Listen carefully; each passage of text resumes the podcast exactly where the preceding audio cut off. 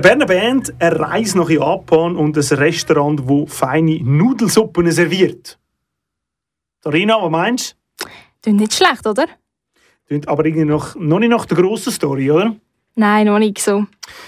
Musikjournalistin Linda Knecht hat aber noch mehr auf Lager. In ihrer neuen Reportage, die gleich auf Kanal K zu hören ist, geht es um eine ehemalige Berner Band. Um eine Band aus den 80er Jahren, um ganz genau zu sein. Um ein Album, das plötzlich auftaucht, um Musikerin, die plötzlich verschwindet. Unsere Redaktorin Michelle Platter hat mit Linda Knecht telefoniert und noch von ihr wissen, was es mit der Band namens Standard Orbit auf sich hat. Also Standard Orbit, die kommen aus Bern und die haben da so im Untergrund gespielt und in besetzten Häusern. In den 80ern war ja doch auch in Bern mal was los. Und äh, es gab einige berüchtigte Bars in Kellern und in besetzten Häusern, äh, zum Beispiel das OM 8. Und die Band fand aber damals, dass einfach zu viel Punk gespielt wird. Und sie wollten da ein bisschen was anderes machen und hatten eigentlich als großes Vorbild ähm, Kraftwerk aus Deutschland. Sie waren natürlich ein bisschen zu spät dran eigentlich für so Musik, aber andererseits ist so Musik ja auch zeitlos. Und äh, dann haben sie da in den 80ern einfach nochmal so ein bisschen Kraftwerkmusik gemacht und waren anscheinend auch in Kennerkreisen irgendwie ziemlich berühmt berüchtigt. Sie wurden da so heimlich genannt, Üses Schweizer Kraftwerk, obwohl sie natürlich jetzt qualitativ und quantitativ da nicht rangekommen sind. Aber da waren die wie so ein kleiner Geheimtipp. Für Fans von dieser ehemaligen Berner Band gibt es jetzt eigentlich Good News. Deine Reportage dreht sich vor allem um so ein mysteriöses neues Album von dieser Gruppe, das einfach plötzlich wieder ist auftaucht. Wie ist es dazu gekommen, dass das plötzlich wieder die Umlauf gefunden nach 30 Jahren?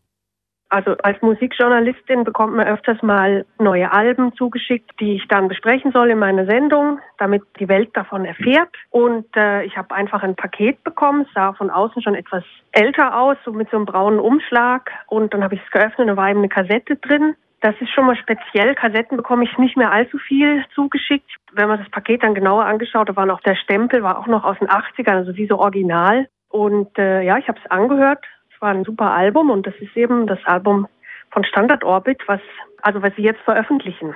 Und also in der Kassette hat es ja auch immer diese kleinen Heftchen drin gehabt. Das war da auch drin. Da stand dann auch so ein bisschen Info drüber, dass sie das Album aufgenommen haben, genau vor 30 Jahren, 1988, in Japan. Während ihrer Japan-Tournee waren sie noch im Studio. Das hat überhaupt niemand gewusst.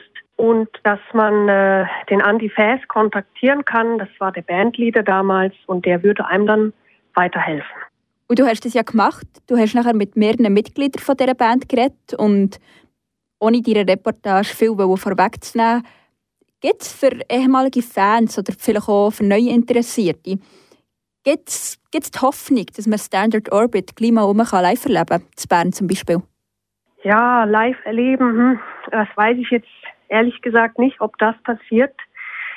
Die Bandmitglieder waren, ja, wie soll ich das sagen, die waren halt schon Sie haben bereitwillig Auskunft gegeben über ihr neues Album, also was ja eigentlich ein altes Album war. Und ich sag mal so, es sind recht spezielle Leute und ich bin mir nicht sicher, ob sie es mit der Wahrheit so ganz genau nehmen. Mehr zu dieser Story gibt es sicher in deinem Bericht nachher zu hören, in deiner Reportage. Die dreht sich vor allem um das bestimmte Lied auf dem Album. Das Lied heißt Sakura. Mir denkt das dann sehr japanisch. Hat das eine Bedeutung oder ist das ein zufällig gewählter Name? Ähm, ja, also ich habe vor allem das Lied Sakura jetzt rausgesucht. Hat, hat mir einfach sehr gut gefallen und es hat eben auch eine spezielle Bedeutung, die ich jetzt nicht erklären kann, weil das ist ein Hauptpunkt im, äh, in meiner Reportage. Aber Sakura ist gar nicht so geheimnisvoll. Es bedeutet einfach Kirschblüte. Es ist also ziemlich das, was man sich unter Japan vorstellt. und äh, Darum geht es in dem Lied auch. Vordergründig geht es um Kirschblüten. Und hintergründig gibt es da noch viel mehr zu entdecken. Die Reportage gibt es natürlich auf Kanal K. Ausgestrahlt wird sie zum ersten Mal am Montag, am 19. März, und zwar am Mittag am Viertel ab 12 Uhr. Falls du die Reportage dann gerne aber möchtest hören, wenn es dir passt, dann kannst du das online machen auf www.kk.ch. Findest nicht nur unsere brandneue Webseite, sondern nach der ersten Ausstrahlung dann auch der Linda Knecht ihre Reportagen.